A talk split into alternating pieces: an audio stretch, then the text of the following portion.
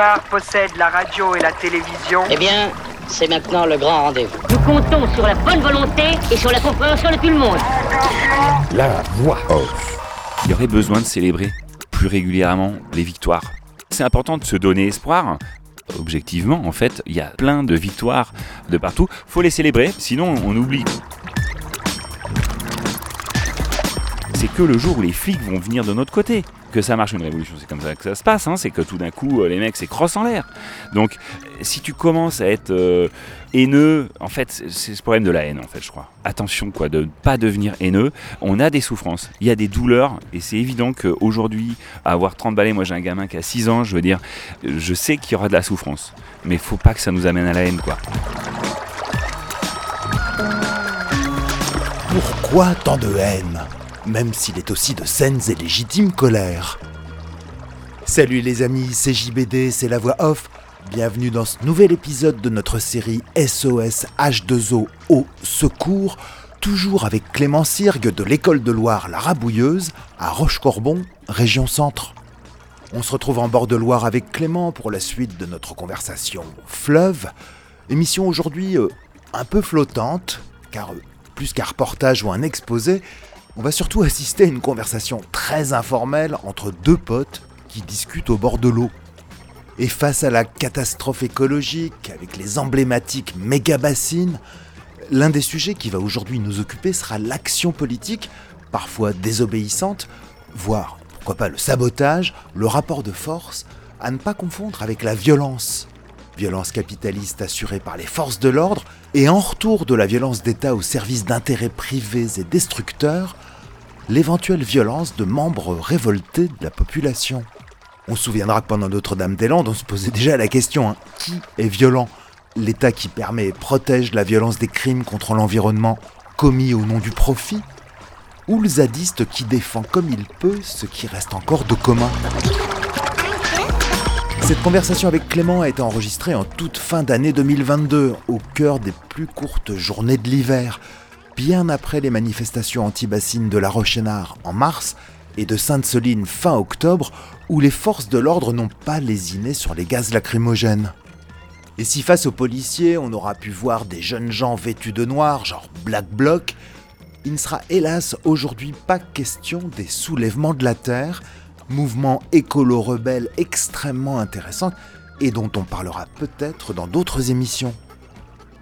La violence, même symbolique, Clément, c'est pas du tout son truc.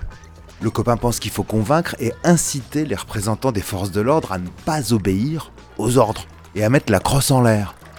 Alors oui, j'en entends d'ici qui rigolent, moi aussi c'est une théorie qui me fait plutôt ricaner, et pourtant, bah, on y reviendra plus tard. Alors avant de nous lancer dans cette nouvelle discussion, signalons que Clément a une particularité philosophique. Il a eu Pierre Rabhi pour ami. Une fois validé son BTS Gestion et Protection de la Nature, et alors qu'il n'avait qu'une vingtaine d'années, Clément est parti plusieurs mois au Mali avec Rabhi. Et on comprendra que voyager en Afrique avec Rabhi soit une expérience fondamentale pour un jeune homme en construction. Et c'est pour ça que Rabhi sera cité au cours de cet échange. Avec 50 années de destruction des cycles naturels par l'agro-industrie, catastrophe combinée aux effets du réchauffement climatique qui commence à se faire sentir, Sapiens Sapiens est désormais entré dans une phase de fin de son monde. Alors on fait quoi? Et avant même de le refaire, le monde, on va d'abord célébrer sa beauté que Sapiens saccage. On va refaire un peu de philo, fil de l'eau, et peut-être même, osons gros mots, évoquer des notions de spiritualité et de cosmos. On va faire dans l'ésotérico-poétique. Ouais, on a le droit des fois, hein.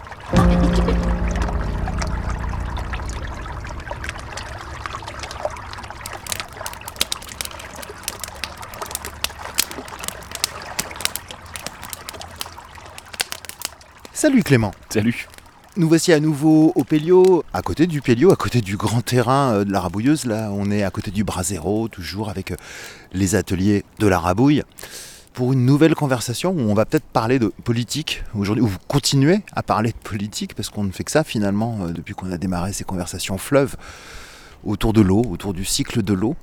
Dans de précédents épisodes, On a fait intervenir Gilles Deguet, militant écologiste chevronné, qui est représentant de France Nature Environnement et qui, à ce titre, siège au comité de bassin Loire-Bretagne. Donc, euh, quatre émissions euh, avec Gilles. Cet homme est passionnant. Mais j'ai fait un petit peu de provocation vis-à-vis de ce naturaliste, de cet écologiste pragmatique, prof de maths à la retraite, euh, scientifique, euh, etc. On parlait du Parlement de Loire, de cette idée de doter des milieux naturels de personnalité morale, d'en faire des entités juridiques qui pourraient être défendues euh, dans les tribunaux de Sapiens. Et dans ce Parlement de Loire euh, participent aussi des artistes qui rappellent aussi quelque chose de fondamental, voilà, euh, au-delà de l'hygronométrie, de la science, euh, des quatre dimensions du cycle de l'eau, hein, longitudinale, euh, transversale, verticale, temporelle, au-delà des niveaux d'alerte des nappes phréatiques, déjà déficitaires dès le printemps, tout ça. Il y avait aussi tout simplement ce qu'on appelle la beauté, la beauté du milieu euh, sur laquelle on peut encore s'extasier aujourd'hui, la magnifique paysage d'hiver, lumière feutrée, presque pastel, les arbres ont perdu leur feuillage et, et la lumière est tout simplement somptueuse sur ce fleuve. Parler de la beauté, et alors pour provoquer un peu Gilles, j'avais osé parler de, allez je vais dire le gros mot, de dimension spirituelle. Et je savais très bien ce que je faisais euh, ce faisant, hein, provoquant ce pragmatique chevronné qui a tout de suite euh, voté en touche en disant Moi je suis pas du tout là-dedans, euh, moi je suis dans la science et dans les faits. Et c'est très bien. Et je m'étais euh, peut-être gouré de mots, c'est pas tant spirituel que je voulais dire, mais philosophique. C'est qu'en regardant ce milieu, en étudiant un peu ce cycle de l'eau, me rendre compte que contrairement à ce que peuvent enseigner par exemple certaines religions du livre, hein, comme quoi euh, nous sapiens on serait tout en haut d'une pyramide et que toute la création serait à notre service, dimension philosophique euh, dans le sens où je commence à comprendre euh, que je suis un élément du tout, que je suis un élément de mon propre biotope. Alors sans être complètement animiste, que mon existence a autant d'importance en fait que celle du poisson, de la loutre, du castor ou du peuplier. Alors bien sûr, hein, dans le quotidien, quand tu as la tête dans le guidon, euh, c'est tes préoccupations de sapiens euh, qui priment, hein, quand il faut payer les factures et les trucs comme ça. Mais quand tu prends le temps de contempler, de réfléchir, de se dire non, on n'est pas au sommet de la pyramide en fait. On est un élément du tout et en fait on est, euh, bah, comme les salades et les loutres, des tas de carbone traversés par des courants électriques, à part que on se croit plus intelligent que les autres, quoi. Que les autres animaux, je veux dire. Mais voilà, c'était pas tant spirituel que je voulais dire, encore que mais euh, philosophique en disant bah on se donne peut-être trop d'importance ou euh, un rôle qui est pas le nôtre. Allez vas-y, vous avez 4 heures. Et ouais, alors qu'est-ce que je fais moi avec tout ça? Bah, ça n'appelle pas forcément de réponse. On parle de science, on parle de précipitation, on parle de cycle. Et si on parlait aussi un peu de beauté, euh, de ce qui touche l'âme, de ce qui nous fait du bien, de ce qui nous procure de la joie Ça aussi c'est vachement important. La joie qu'on a à vivre, à respirer, à boire, à naviguer éventuellement. Moi je me dis, bon, de toute façon je suis là, je suis là, je suis vivant, euh, j'ai un impact qui est forcément un, coût aussi hein, pour la nature.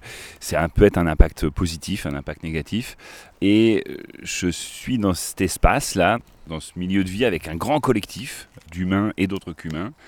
Et on a des outils, on a des démarches. Enfin, moi j'ai envie de dire, faisons feu de tout bois. Euh, oui, quelque part, à la rabouilleuse, ou en tout cas, moi, c'est mon engagement, il y a de la science, il y a de la politique, euh, il y a, euh, bah, peut-être pas de la religion, mais au moins des mythes fondateurs. Et voilà, il y a plein d'entrées, et puis il y a aussi beaucoup de- d'expérience, quoi. On fait, quoi. On essaye, on fait euh, avec de l'humilité, parce qu'en fait, on sait bien qu'on fait des conneries, mais on essaye d'y aller doucement, tu vois. Et puis, euh, on se débat avec tout ça. Mythe fondateur, tu veux bien développer? Parce Ouais, que pour le coup je suis intrigué. Non, je, peux, je peux développer rapidement, mais j'ai envie de te parler d'ab- d'abord rapidement de la science parce que tu vois, euh, j'ai parfois un propos qui est euh, alimenté par euh, des études scientifiques, mais je suis pas un scientifique, moi, tu vois, je, sinon j'aurais des propos bien plus mesurés probablement. Dans mes propos, il y a effectivement, c'est alimenté par des études, mais c'est aussi de l'observation, de l'expérience, et donc il y a une valeur d'expérience, mais euh, d'autres ont peut-être fait d'autres expériences, et donc moi je suis toujours euh, très ouvert à la critique euh, positive. euh, en tout cas, j'en ferai quelque chose de positif, c'est-à-dire, euh, ok, euh, on est d'accord, on n'est pas d'accord, euh, et euh, voilà, c'est une sorte de publication orale, tu vois.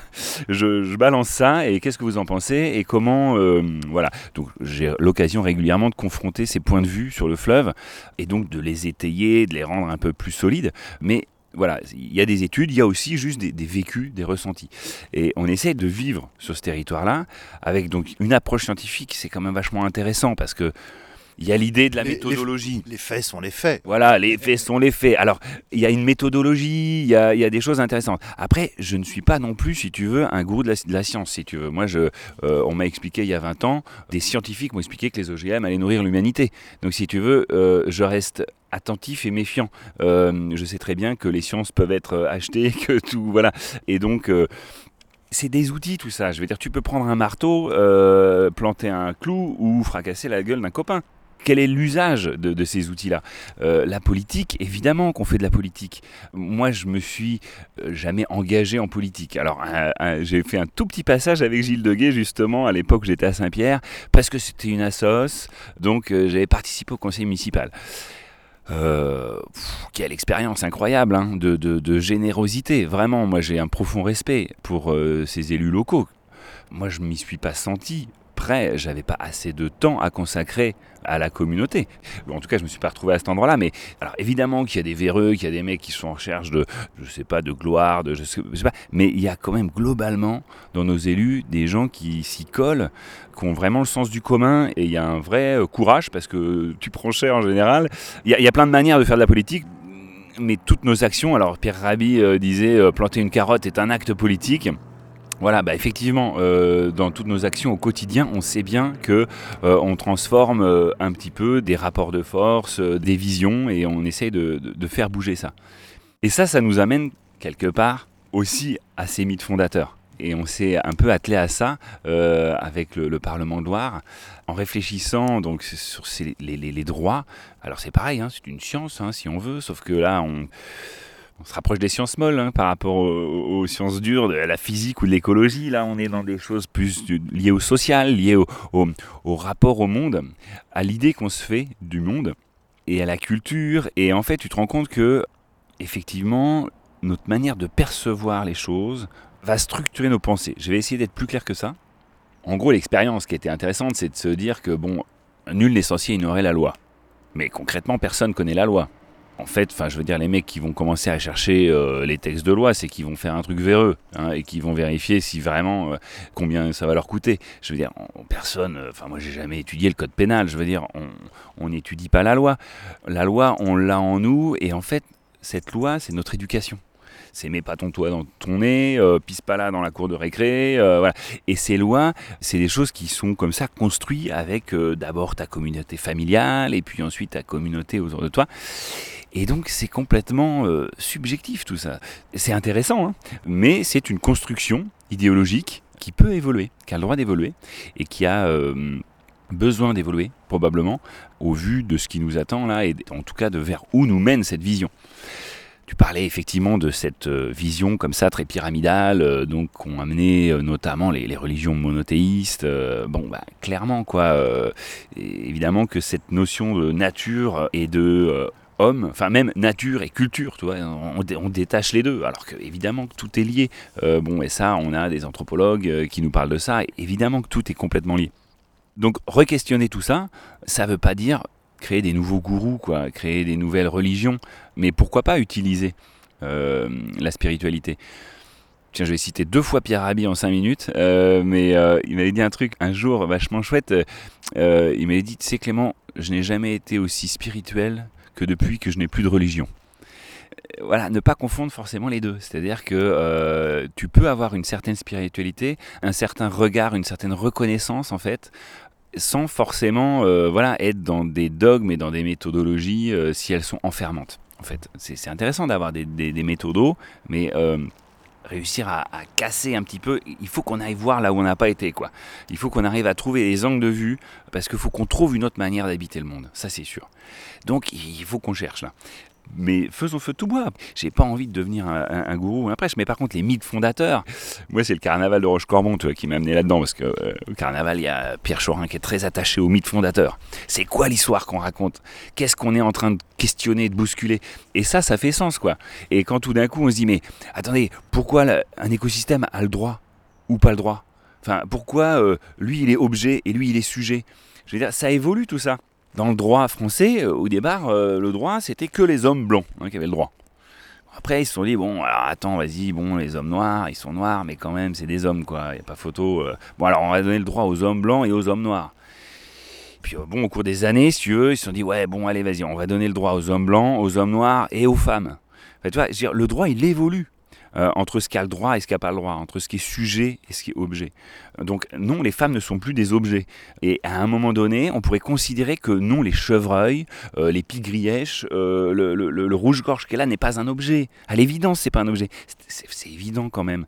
Sauf qu'il faut qu'on arrive à le transcrire peut-être dans notre droit pour que ça rentre un peu plus profondément dans notre culture et qu'on accepte l'idée que oui, il y a des entités vivantes avec leur logique, euh, avec leur propre intérêt, et qu'on a, nous tous, intérêt à respecter chacun de ses besoins, chacun de ses intérêts, parce que soit on vit ensemble, soit, soit on n'y arrivera pas en fait. Enfin, on vivra pas tout seul dans, dans un vaisseau spatial. Enfin, ce délire là, de, de l'extraction là, de cette terre, notre berceau, euh, et donc il faut sortir du berceau. Non mais attendez, il faut sortir du berceau pour aller où là? Moi, j'ai pas envie de sortir du berceau. hein. Enfin, sincèrement, je suis pas mal là. Non, mais que les milliardaires aillent sur Mars, puis qu'ils y restent surtout. hein. Ouais, ouais, non, mais c'est ça. Et une fois de plus, je suis pas en train de dire qu'il faut pas rechercher, bien sûr. Mais cherchons. Il faut voir à quel coût. Hein, parce qu'on n'est pas prêt à, faire des recherches qui nous coûtent trop cher. C'est-à-dire qu'il ne faudrait pas que ces recherches coûtent l'existence de la vie sur Terre. Mais cherchons. Euh, bien sûr, on est toujours dans des démarches d'expérience, d'expérimentation. Moi, je veux dire, je pense qu'il faut chercher du côté des OGM. Il faut chercher dans le nucléaire, évidemment. Mais par contre, n'appliquons pas comme ça, là, alors que Putain, les chercheurs, ils le savent en plus. Plus on cherche, plus on se rend compte qu'on sait rien. Donc, euh, je veux dire, euh, n'allons pas comme ça euh, expérimenter à ciel ouvert des, des- des trucs qui sont quand même pas encore bien cernés, quoi.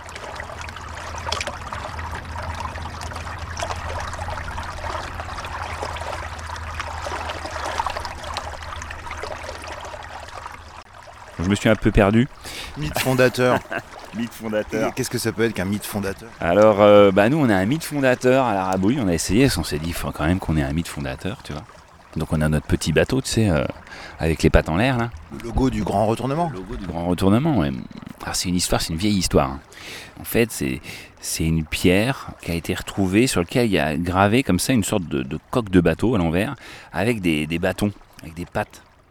Évidemment, l'homme a imaginé que c'était des hommes, ces bâtons. Euh, a priori, c'est quand même les théories les plus solides. Cette pierre, c'est la première représentation euh, graphique d'un bateau. Et donc, euh, bon, tout le monde a imaginé que c'était des hommes, mais mm, il semblerait que euh, c'est pas un homme, c'est un opli bleu. L'opli bleu, c'est un petit coléoptère qu'on trouve euh, au mois de juillet euh, sur les bords de Loire, qui est assez incroyable, qui est un bleu métallisé, euh, brillant, incroyable, et qui on monte tout en haut des herbes pour faire son caquet un peu et se faire repérer par les, les donzelles. Et donc ils montent tous en haut d'ailleurs, les, les mâles et les femelles, hein. et ils montent tous et ils essaient de se repérer. Et comme la plupart des coléoptères, quand il y a une situation de, de crise, ils se laissent tomber au sol. Tu vois. Et hop, ils se perdent dans l'herbe et tu les retrouves pas. Et donc là, bah, tu as cet opli qui est bien perché là-haut, là, avec tous ses congénères autour. Et puis, bah, il y a une situation de crise qui arrive. Alors il fait son, retour à la terre. Manque de bol, l'eau est montée. Et il se retrouve le cul dans l'eau, les pattes en l'air, complètement emmerdé. Alors la plupart de ses congénères patauges arrivent à, se débattre là comme ça et essaient de se raccrocher aux herbes. Et lui, bah, il est sur le dos, porté par le flot vers le large, alors le large du fleuve, hein, mais il se retrouve comme ça, sorti des herbes. Et il tire finalement de cette position un peu inconfortable euh, un certain avantage, puisque la plupart de ses congénères en pataugeant font des ondes et signalent leur présence aux poissons qui viennent les gober. Alors que lui, bah, sur le dos, euh, bah, euh, brasse ses pattes en l'air, mais euh, fait pas grand chose, il brasse du vent, et puis tout d'un coup, la lune passe, et donc il se raccroche à la lune. Voilà, c'est pour ça qu'on fait les fêtes à, la pleine lune, pour célébrer comme ça ce, cette posture dans laquelle peut-être l'humanité est rendue, les pattes en l'air, à se débattre un peu dans le vent. Euh, voilà, on essaie de le faire de manière joyeuse. Ça, c'est euh, un peu notre mythe fondateur aujourd'hui. En tout cas, euh, c'est un des mythes, c'est le mythe du grand retournement.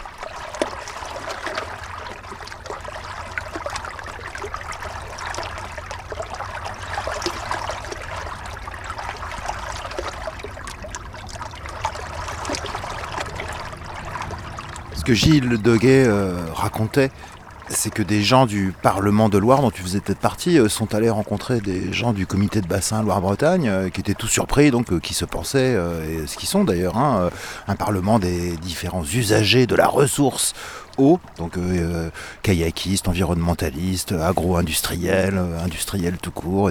Et dans le comité, il y a aussi des élus. Dans le comité de bassin Loire-Bretagne, il y a près de 190 représentants usagers de la Loire. Et donc, on reçu des ambassadeurs, si j'ose dire, du Parlement de Loire. Et une élue aurait dit, euh, bah oui, c'est vrai qu'on parle beaucoup euh, mètre cube, euh, centrale, euh, machin, mais c'est aussi vachement important les poètes et la poésie. Ouais, non mais bien sûr, évidemment. Et c'était même pas désobligeant de sa part, c'était sincère. Euh, c'est évidemment euh, qu'on a besoin du beau, qu'on a besoin euh, de, la, de la poésie. Et c'est vrai que moi j'ai pris vachement de temps à, à réaliser ça. Euh, J'avais bon peut-être cette formation un peu pragmatique, tu vois. Euh, il faut que voilà avoir gardé la tête froide euh, et puis les émotions. On réfléchit pas avec des émotions, tu vois. Et ben en réalité, si. Alors évidemment, j'ai découvert ça. Moi, je les avais bien enfouies, tu vois, mes émotions, hein, euh, pour tout un tas de raisons, mais euh, je les ai mis de côté un peu, tu vois. Puis j'ai fait de la CNV, la communication non violente. Bien mal nommé d'ailleurs, mais c'est hyper intéressant comme technique et, donc ça fait le pont entre, euh, si tu veux, ce que tu as dans le crâne, une idée et une émotion. Et je me suis rendu compte tout d'un coup que j'ai été bercé, moi j'ai grandi dans une famille, mon père il est comédien. C'est-à-dire qu'il passe sa vie à raconter des histoires pour susciter des émotions.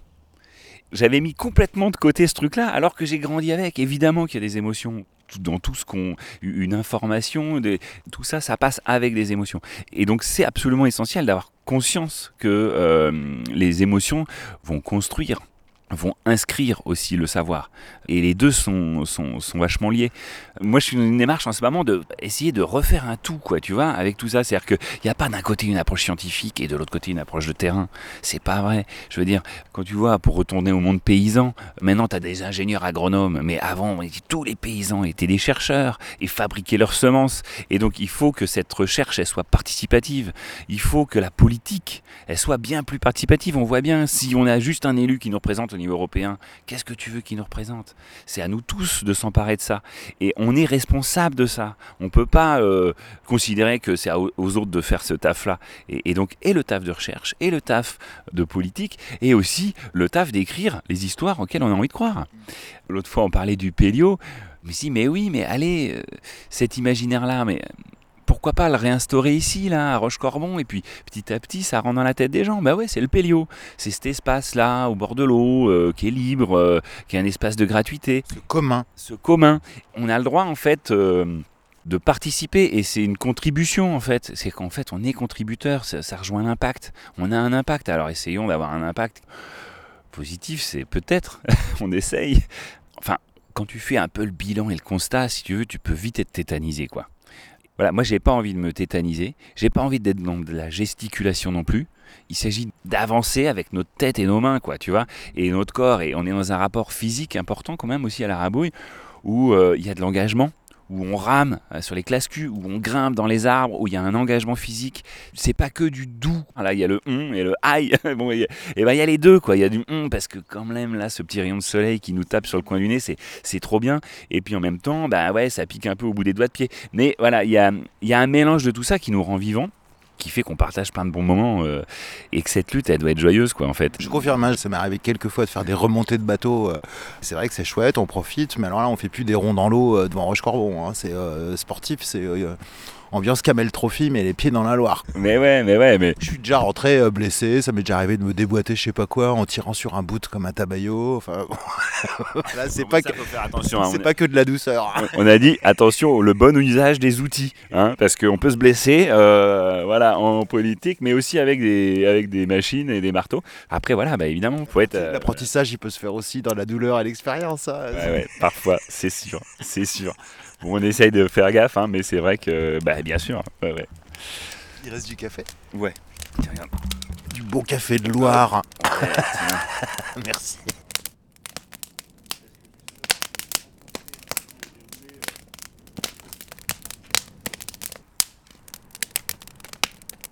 Non mais c'est vrai que voilà, faut, faut faire attention à ça, c'est-à-dire qu'effectivement, euh, et peut-être que ça peut nous amener vers ce sujet aussi un petit peu, euh, un peu mordant, euh, comment on utilise ces outils-là, comment on les utilise à bon escient, comment on se fait pas mal. Ben, on apprend. Ouais, je veux dire, cette notion entre l'engagement, je crois que c'est important d'être engagé, et nous, en tout cas, on a envie d'engager les gens. Il y a un engagement qui se crée quand même, tu vois, pour euh, les gens qui viennent euh, à la rabouille, sans avoir une ligne directrice très claire, je veux dire, mais les gens s'engagent parce que tout d'un coup, à force de, de fréquenter, d'apprécier, de, de, de, découvrir le, le milieu, mais pas rentrer dans la confrontation non plus. Tout à l'heure, je disais, voilà, oui, euh, le combat, tout ça, c'est des termes qui m'embêtent un peu. Euh, J'ai eu l'occasion là euh, donc d'aller à Sainte-Soline, tu vois, euh, il y a pas longtemps. Et la notion de lutte, tout simplement, parce que combat ouais. c'est déjà beaucoup oui, plus frontal. Ouais. Juste pour rebondir sur ce que tu disais, donc dans cette émission, vous qui la suivez peut-être depuis longtemps, ça fait un quart de siècle en fait hein, qu'on suit au mieux les mouvements sociaux, les casses successives de services publics hein, par des gouvernements de droite ou, ou, de droite, mais qui se prétendent de gauche. ça fait 25 ans qu'on fait des manifs avec les personnel hospitalier, les profs, les cheminots, euh, pour dire que le gouvernement n'est pas gentil. 25 ans de ça, c'est fatigant en fait. Hein, euh, je continuerai sûrement. Mais en 2017, je me suis tourné vers la rabouilleuse en me disant que naviguer sur le fleuve, le comprendre, c'est aussi faire de la politique, c'est aussi euh, essentiellement prendre du plaisir, faire de la poésie, mais aussi comprendre le milieu et l'investir et l'habiter et euh, partager le territoire et c'est de la politique aussi. Hein. Bah ouais, l'enjeu, enfin moi vraiment c'est vrai que c'est aujourd'hui c'est le sens de ma vie aussi un peu si tu veux, mais c'est comment j'arrive à, exister, à avoir un impact, euh, mais euh, moi le sens de toutes les actions que j'essaye de mener ici, c'est comment on construit notre vivant, comment on construit notre territoire autour, comment on change notre monde déjà. Si tu veux arrêter de vouloir euh, tout le temps changer le monde, changeons déjà notre monde, changeons notre espace, essayons de l'aménager et, de le ménager dans cet écosystème. Peut-être il y, y, a un souci d'efficacité aussi, et donc si tu veux de pas s'épuiser dans des luttes, avoir une lutte qui soit régénératrice qui donne envie, qui porte. Alors moi, bon évidemment, euh, la non-violence, Gandhi m'a vachement inspiré. Toi, Gandhi, il n'a pas démonté le modèle du système de, sel anglais. Hein, les, Anglais avaient la main mise sur le sel, c'est eux qui gèrent le truc. Lui, il n'a pas démonté ça. Il a dit non, nous, on va construire un autre système. T'arrêtes pas quelqu'un qui construit.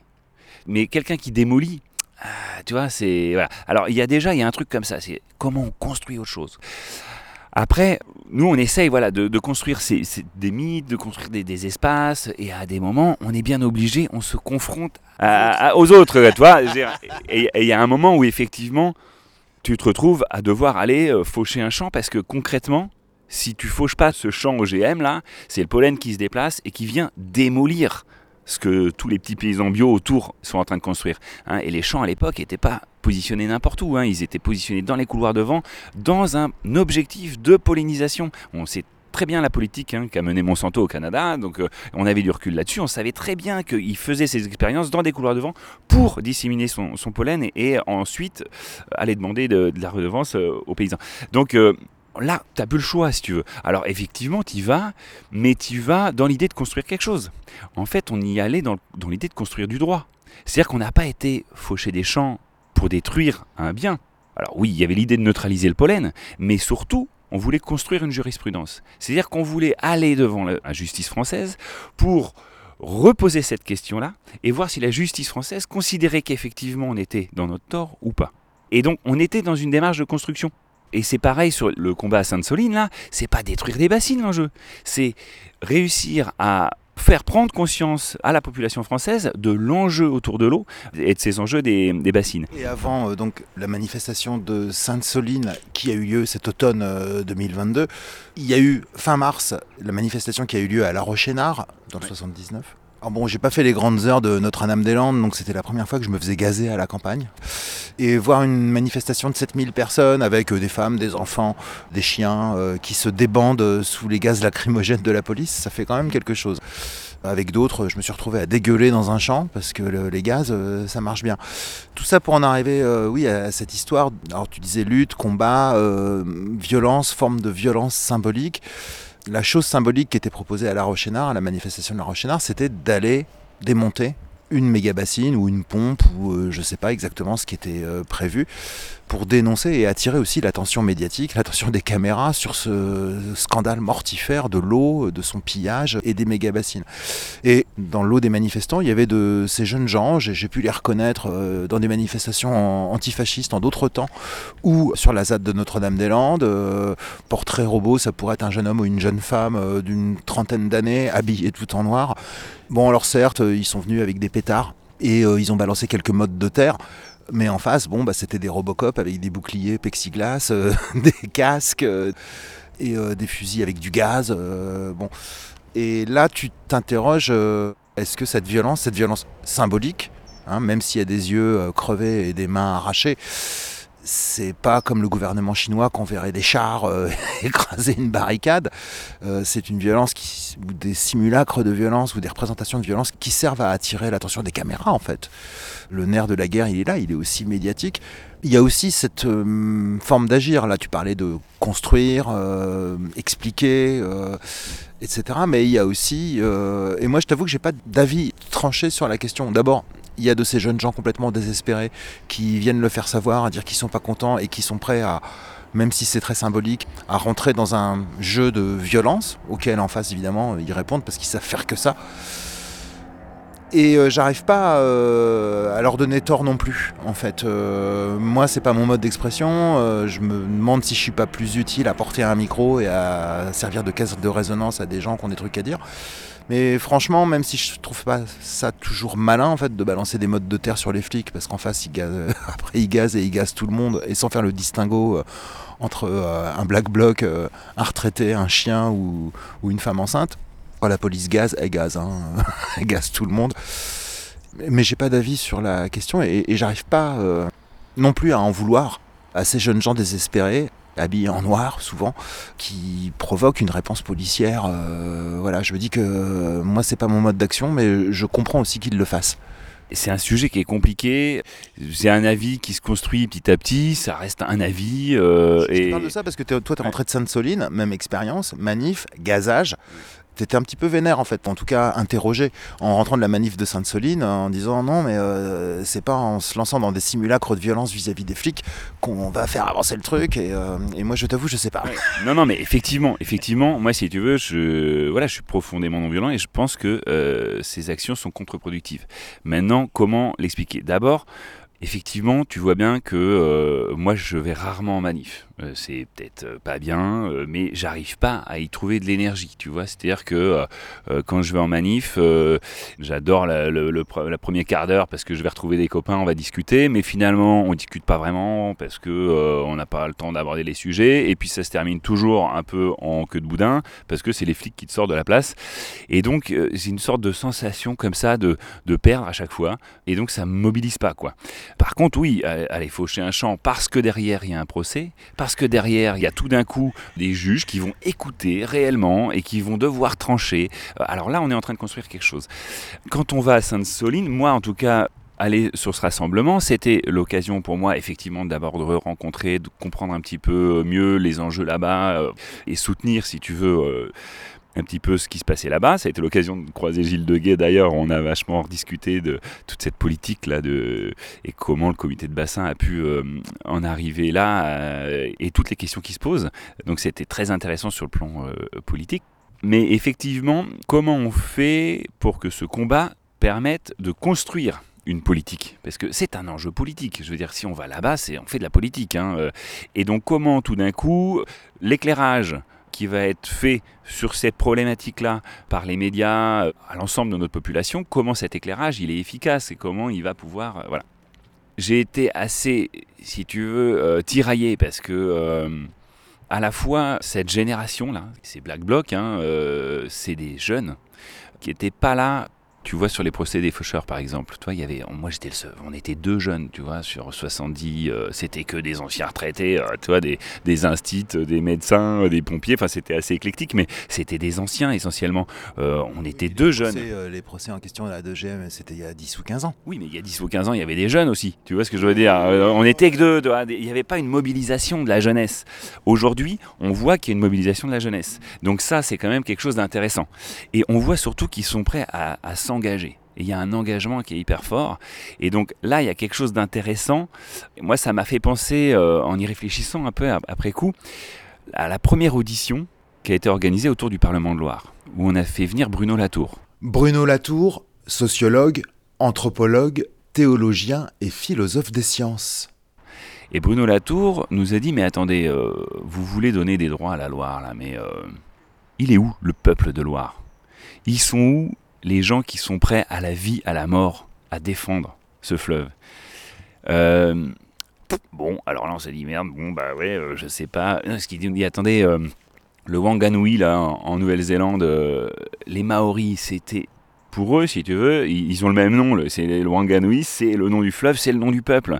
C'est leur descendance, c'est leurs ancêtres, c'est leur corps. Ils ont une conscience de ce truc-là qui est hyper forte. Et donc, quand tu t'attaques à la rivière, tu t'attaques à leur corps directement. Et c'est eux qui ont réussi à faire en sorte que leur milieu naturel et donc leur peuple, hein, puisqu'ils sont intimement liés, soit euh, reconnu en tant que personnalité morale, en tant qu'entité juridique. Le, la rivière euh, est représentée par eux dans les tribunaux. Voilà. Donc, effectivement, ça a été euh, une, une situation un peu support euh, pour le fleuve et euh, on, a essayé de la passer au prisme là et de voir qu'est-ce qu'il y avait dans leur culture, dans leur situation pour voir ce qui était réplicable sur le fleuve. Et là, donc la première chose à laquelle ça se confronte et ce que nous dit euh, Bruno Latour, c'est mais où est le peuple de Loire? Où sont ces gens engagés comme ça Voilà.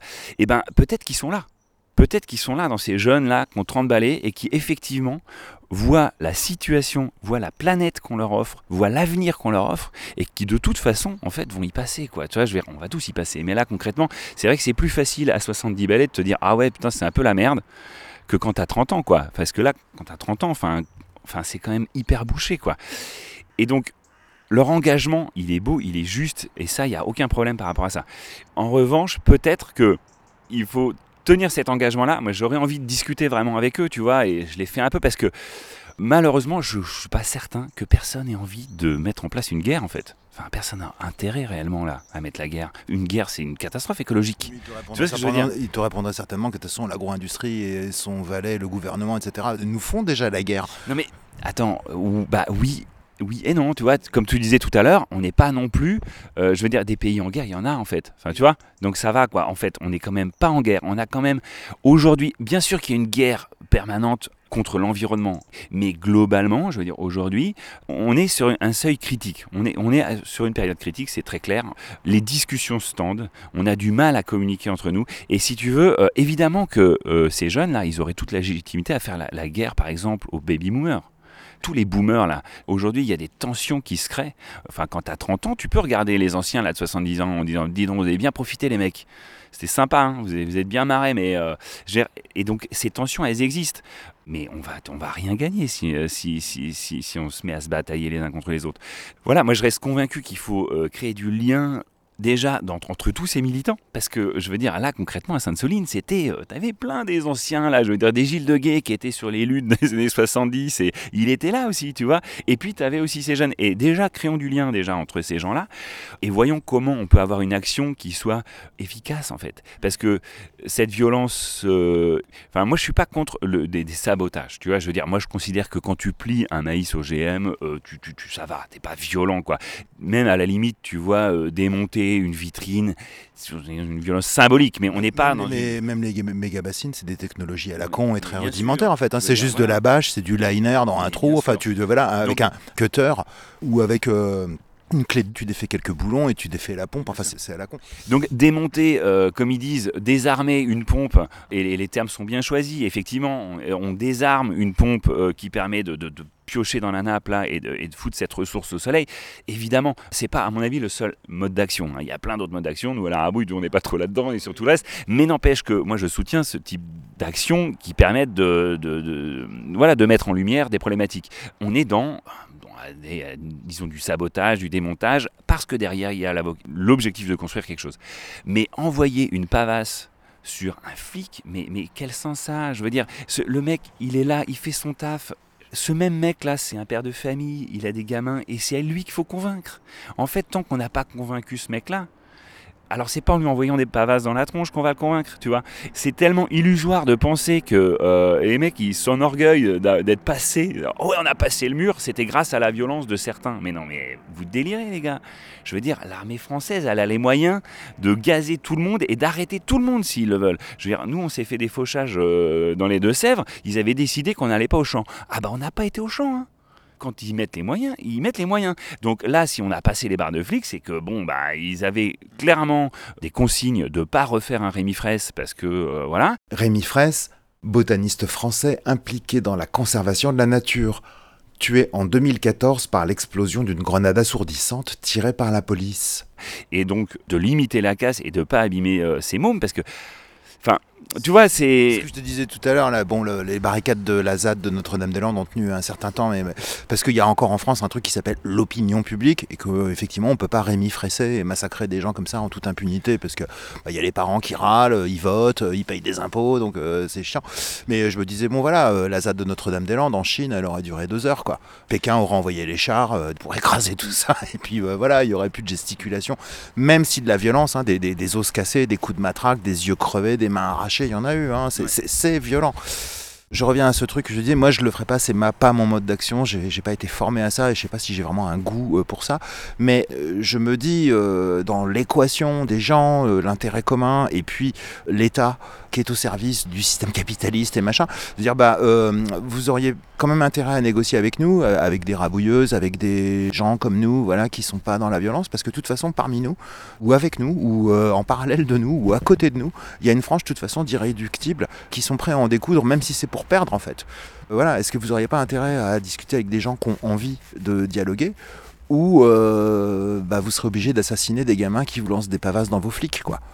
Bon bah voilà, moi je le ferai pas, mais je peux pas dire que c'est complètement inutile non plus en disant bon bah attendez, euh, si, si vous nous marchez un peu trop sur les rouleaux, au bout d'un moment vous allez finir par en trouver certains d'entre nous en fait, Mm. certains et certaines, parce qu'il y avait aussi des femmes habillées en noir hein, qui lançaient des modes de terre. Ouais, ouais, bien sûr. Moi, moi si tu veux, c'est- c'est c'est toute la difficulté de. euh, bon, voilà, moi je suis qui pour leur dire, euh, faut pas faire comme ça. Je vais dire, bon, on cherche tous. Hein, y a- Ce qui est sûr, c'est cherchez que. à culpabiliser, hein, quand vous Ouais. provoquez les flics, vous Ouais. faites gazer des, c'est personnes âgées. Moi, clairement, c'est ce qui m'est arrivé. C'est-à-dire, il y en a un, je lui ai tombé dessus parce que si tu veux, effectivement, il commence à balancer un paveton. Bon, bah là, t'as la, la rangée de flics qui se retourne et qui nous envoie euh, du LBD et les machins. Et je dis, attends, là, mec, euh, t'as un casque, euh, t'es couvert, moi, je suis en chemise.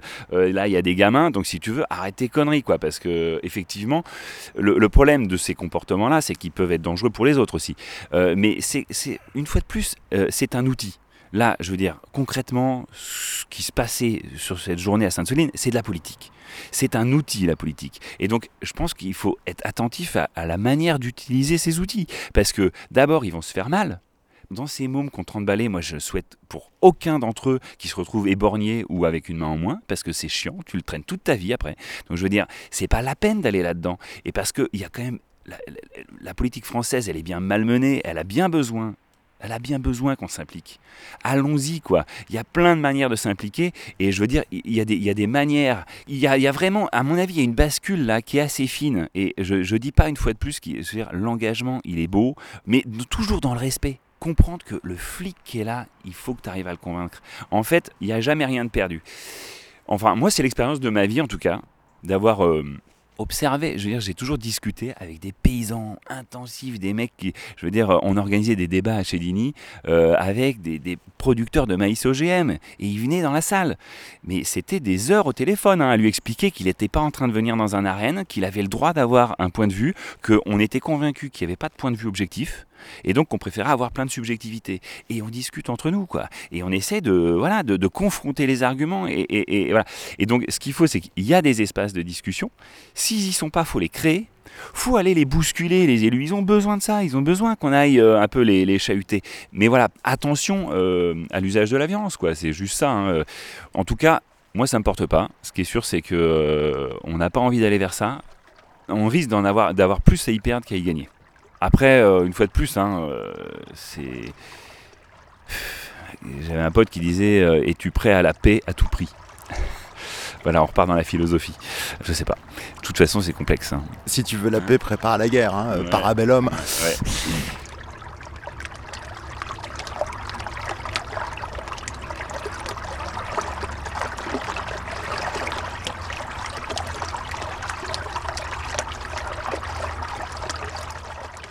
Non mais il y a plein de belles manières d'agir et en fait, partout sur le territoire, il y a des, expériences, des expérimentations qui sont incroyables. Partout le long du fleuve, là tu vois, nous on est en train de préparer une remontée de Nantes à Orléans pour euh, justement récolter toutes ces initiatives le long du fleuve.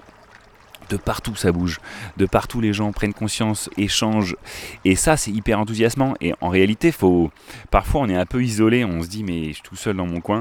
Euh, continue à bosser dans ton coin c'est super important de pas vouloir euh, changer le monde. Là. Change ton monde, bosse là, là, localement, essaye de faire bouger là. Mais euh, de temps en temps, fais une petite respiration, fais le tour des popotes et tu vas te rendre compte que de partout ça bouge. Il faut construire le monde de demain, quoi. Et c'est pas en faisant la guerre, quoi. Et c'est pas en allant se batailler les uns les autres. Aller à Notre-Dame-des-Landes, là, mais c'est un super exemple, tu vois. C'est tout d'un coup des territoires de possibles où on va essayer d'habiter, euh, de reconstruire un, mode de vie. Voilà, des espaces comme ça sont incroyables. Mais euh, gardez en tête que euh, on doit pouvoir discuter avec tout le monde. Je veux dire, le meilleur exemple, c'est qu'à Sainte-Soline, on était quand même sur le terrain d'un ancien irrigant. C'est-à-dire que le mec, c'était les méchants d'en face. Et puis, bah oui, mais sauf qu'à un moment donné, il se dit, bah non, euh, effectivement, ça marche pas ce système-là, et, euh, et, il passe de l'autre côté. Et il n'y a que comme ça que ça marche. Je veux dire, euh, c'est que le jour où les flics vont venir de notre côté que ça marche une révolution. C'est comme ça que ça se passe. Hein. C'est que tout d'un coup, les mecs, c'est crosse en l'air. Donc, si tu commences à être haineux, en fait, c'est ce problème de la haine, en fait, je crois profondément en fait. Il faut être attention quoi, de ne pas devenir haineux. On a des souffrances, il y a des douleurs et c'est évident qu'aujourd'hui, avoir 30 balais, moi j'ai un gamin qui a 6 ans, je veux dire, je sais qu'il y aura de la souffrance. Et évidemment il y a de la souffrance, mais il faut pas que ça nous amène à la haine quoi. C'est peut-être juste ça, hein, tout simplement. Avant l'étape de la haine, il y a quand même celle de la colère, euh, et il en est de légitime euh, de colère. Hein. Ouais, euh, elle n'est pas toujours mauvaise conseillère, la colère. Mais pour positiver, là, euh, évoquons deux luttes qui ont en fait plutôt bien marché. Finalement, euh, toute cette campagne de fauchage de maïs OGM, pour le moment, elle a porté ses fruits en fait. On a attiré l'attention du législateur, de l'opinion publique, via les médias, etc. Et on peut dire que globalement, euh, euh, si Monsanto n'a pas encore complètement inféodé le monde agricole et agro-industriel, avec des semences qu'il faut racheter tous les ans, avec des pratiques de culture dégueulasses, etc. Ce combat sur les OGM, il est ponctuellement, allez, je mets des guillemets, gagné, et je referme les guillemets. Pour le moment, hein. une autre lutte aussi, euh, c'est toute l'odyssée de Loire Vivante de cette association et de cette lutte Loire Vivante, si tu peux en dire deux mots, parce que c'est des gens que tu connais aussi. Ouais, ouais, bien sûr. Ça se passe quand? Au début des années 90 Ouais, c'est ça, c'est années 80-90, ouais. Alors, il y aurait besoin de célébrer plus régulièrement euh, les victoires, parce qu'effectivement, c'est des victoires hyper importantes, complètement structurantes du paysage et du territoire. Je veux dire, aujourd'hui, on a deux mots que pour la Loire, la région centre, Val de Loire. Et sauf que, en fait, ce fleuve-là, il est comme il est aujourd'hui parce qu'il y a eu cette lutte. Si on avait eu euh, les trois barrages en plus, là, parce qu'ils en ont construit donc un sur les je, quatre, Je reviens à l'Odyssée Loire Vivante. Là. C'était des projets de barrage. Je crois que de mémoire, il y en avait quatre. Et finalement, il y en a trois qui ne se sont pas faits. C'est ça, il y a même projet de 5 barrages, et bon, ça aurait complètement changé le paysage du fleuve. L'inscription euh, du Val-de-Loire au patrimoine mondial de l'UNESCO n'aurait probablement pas eu lieu. Donc, si tu veux, ces luttes-là, euh, qui est probablement une des luttes les plus importantes qui a eu lieu en France. hein. En réalité, euh, tu vois, on parle souvent du Larzac qui a marqué les esprits. je veux dire, c'était quelques milliers d'hectares qu'on a retirés au Bidas. Mais là, l'enjeu sur le fleuve, c'est énorme. hein. C'est un cinquième du territoire. C'était un enjeu vraiment très très important et très structurant aujourd'hui. Et donc aujourd'hui, on profite de ces victoires-là, mais on n'en a pas assez conscience probablement. Donc c'est vrai que c'est important de célébrer ces victoires-là. Et célébrer euh, cette victoire sur les OGM, je veux dire, il y a 20 ans, quand on se bagarrait là euh, face à Monsanto, le, le projet de Monsanto, c'était quand même d'essayer d'avoir la main mise, de privatiser le blé, le riz, le maïs, c'est-à-dire que toutes les céréales qui nourrissent, qui rentrent dans nos corps, quoi, qui font de ce que nous sommes, euh, voilà. Et c'était complètement délirant comme projet, quoi. Et c'était des rouleaux compresseurs, des Monsanto. Tout le monde se disait, mais non, mais c'est impossible de gagner. Mais c'est pas grave, on y va quand même, parce que de toute façon, on peut pas ne pas y aller. Tant pis qu'on gagne ou qu'on perde, de toute façon, on peut pas rester droit dans nos bottes et pas y aller. Et ben finalement, un peu partout sur la planète, sans trop le savoir, mais de partout il y avait des luttes. Et finalement, ils n'ont pas réussi cette privatisation du vivant. Alors j'imagine qu'ils sont toujours à l'œuvre, qu'ils y travaillent, euh, n'empêche que ils n'ont pas réussi. Donc Ouais, c'est important de se donner espoir, mais c'est pas seulement se donner espoir et en se faisant. Voilà, c'est concrètement là, objectivement, en fait, il y a plein de victoires de partout. Faut les célébrer parce que euh, sinon on oublie quoi, tu vois. Euh, moi j'ai eu un élu une fois euh, sur le bateau là qui m'a demandé une minute de silence pour Jean Royer, pour le remercier du paysage qui était là. Et là j'ai fait ah ouais non ok.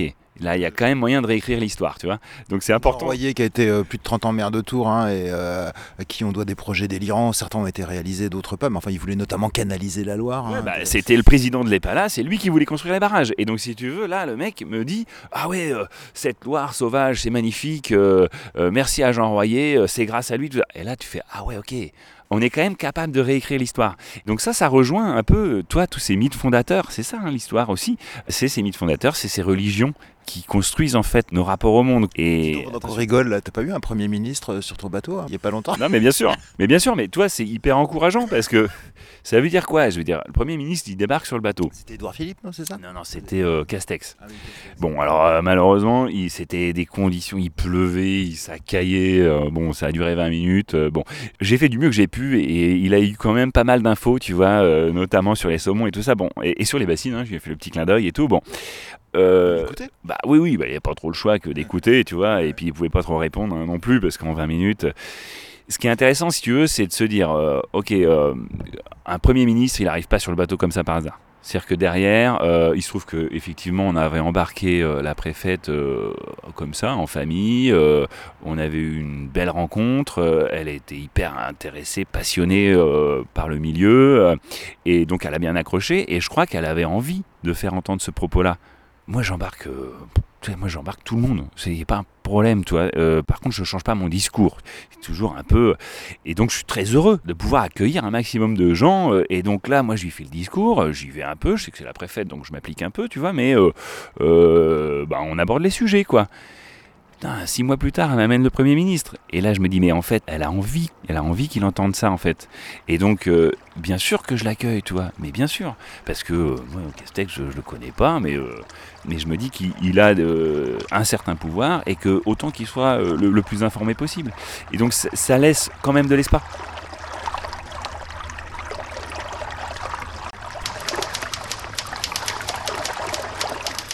Une petite incise à ce moment du propos de Clément. Comme moi, peut-être que tout à l'heure, vous aurez ricané quand notre ami expliquait qu'il faut convaincre et retourner les représentants des forces de l'ordre.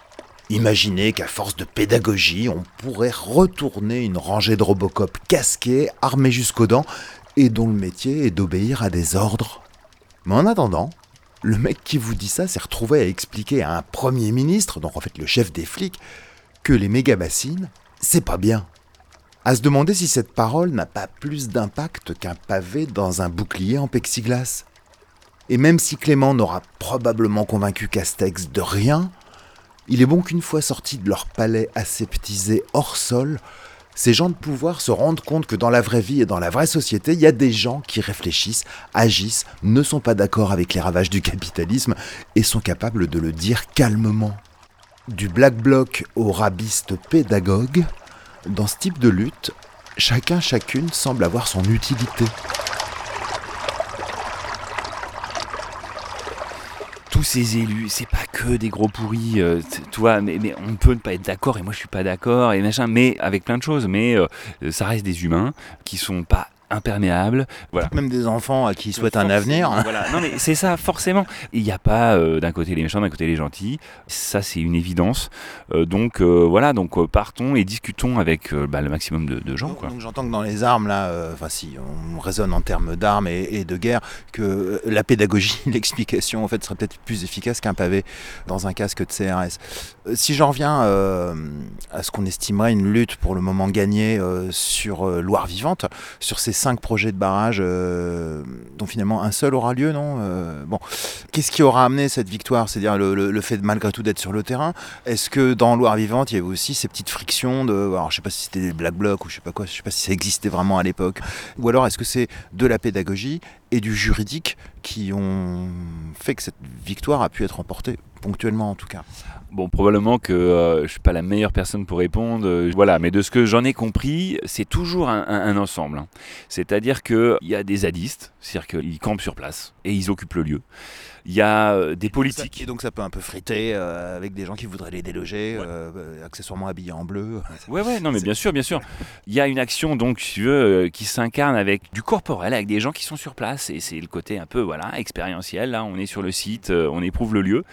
Il y a des scientifiques, il y a des politiques, il y a tout d'un coup, euh, ben, le président de WWF à l'époque, donc le prince Philippe, qui tout d'un coup s'empare du truc. Donc voilà, il y a des médias, il y a tout ça, quoi. Le, principe, le mari d'Elisabeth. Ouais, ouais. Ah oui, bon, oui, ça pèse quand même hein, d'avoir un... Bah oui, bien sûr. Donc, si tu veux, c'est toujours un peu les mêmes recettes, quoi. hein, mais c'est euh, vraiment le- la mixité des regards, en fait. C'est avoir euh, plein d'approches différentes qui se nourrissent les unes les autres et qui vont aussi convaincre pas les mêmes personnes. Tu vois, euh, et, c'est un peu ce jeu-là aussi qu'il y a avec, pour revenir sur le Parlement de Loire, l'idée de partir dans le droit, tu vois, dans cette notion de droit. C'est encore très anthropocentré tout ça, hein, on est bien d'accord. Euh, le droit, il a été imaginé par des hommes, construit pour les hommes, alors pourquoi pas essayer d'élargir et d'imaginer un droit qui puisse être construit aussi pour des autres qu'humains, mais ça restera une construction humaine, on est bien d'accord. N'empêche que ça peut permettre de parler ben, à des juristes. Et aujourd'hui, les juristes, ils ont un poids énorme. Je veux dire, les, les entreprises comme le Vinci Autoroute, comme, enfin Vinci Autoroute, Vinci tout court, ont des tribus de- de- d'avocats d'affaires qui défendent leurs droits. Et donc, euh, tous ces gens-là, faut réussir à les convaincre. De la même manière que euh, il y a eu, euh, tu vois, cette approche très comptable de la nature avec euh, les intérêts écosystémiques, tu vois. euh, mais il faut réussir à envisager les intérêts économiques que représente la paysannerie bio, par exemple. Euh, ce que je disais un peu la dernière fois, hein, un paysan sur son territoire, sur son terrain, il fait pas que de la bouffe, il fait aussi de l'eau. Le problème, c'est que le mec qui fait de l'eau de qualité, il n'est pas payé pour ça. Il rend un service à tout le monde, mais il n'est pas payé là-dessus. Euh, il fait ça pour, euh, le. voilà. Bon, les gars, ils galèrent, ils font, ils pas beaucoup de thunes, euh, ils peuvent pas se permettre de bosser bénévolement. Donc, ben, tant pis, ils choisissent d'autres modèles qui sont plus rentables économiquement parce qu'ils veulent pouvoir avoir une retraite décente. Alors, ça peut sembler être une solution de dire, ben non, euh, là, il rend un service aussi, qui est la qualité de l'eau, payons-lui ce service. L'abeille qui pollinise, eh ben, quel coût ça a? Enfin, toi, ce que je veux dire, donc, cette approche comme ça, là, euh, des services écosystémiques, c'est une approche comptable qui est forcément incomplète. Parce que, je veux dire, en- comprendre l'ensemble des interactions, c'est vraiment bien, bien au-delà de la compétence et de la capacité euh, du meilleur économiste qui soit. Donc, euh, c'est assez incomplet. Et en plus, évidemment, comme tous les outils, ça peut être perverti. Et aujourd'hui, ça nous amène à des compensations carbone et tout ça. C'est toujours pareil, quoi. Je veux dire, on a tout un tas d'outils qui sont à notre disposition.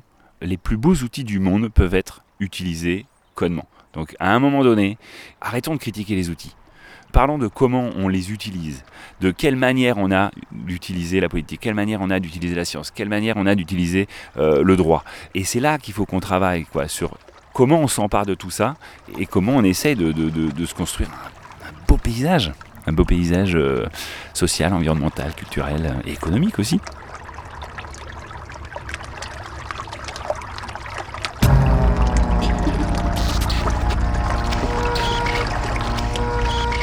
Et voilà les amis, c'est ici que prend fin cette discussion fleuve un peu flottante avec Clément Sirgue de l'école de Loire La Rabouilleuse qu'on remercie une fois de plus et à plus d'un titre.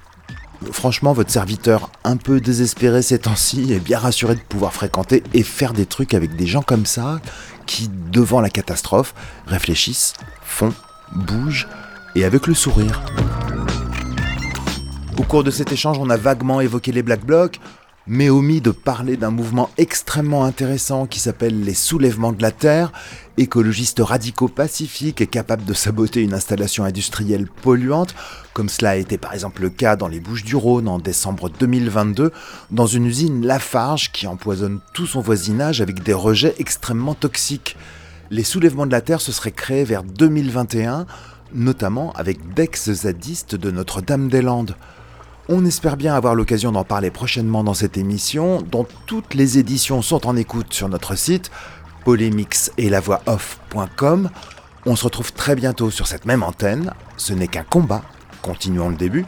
Salut terminé. Les petits cons alternatifs doivent s'arrêter maintenant.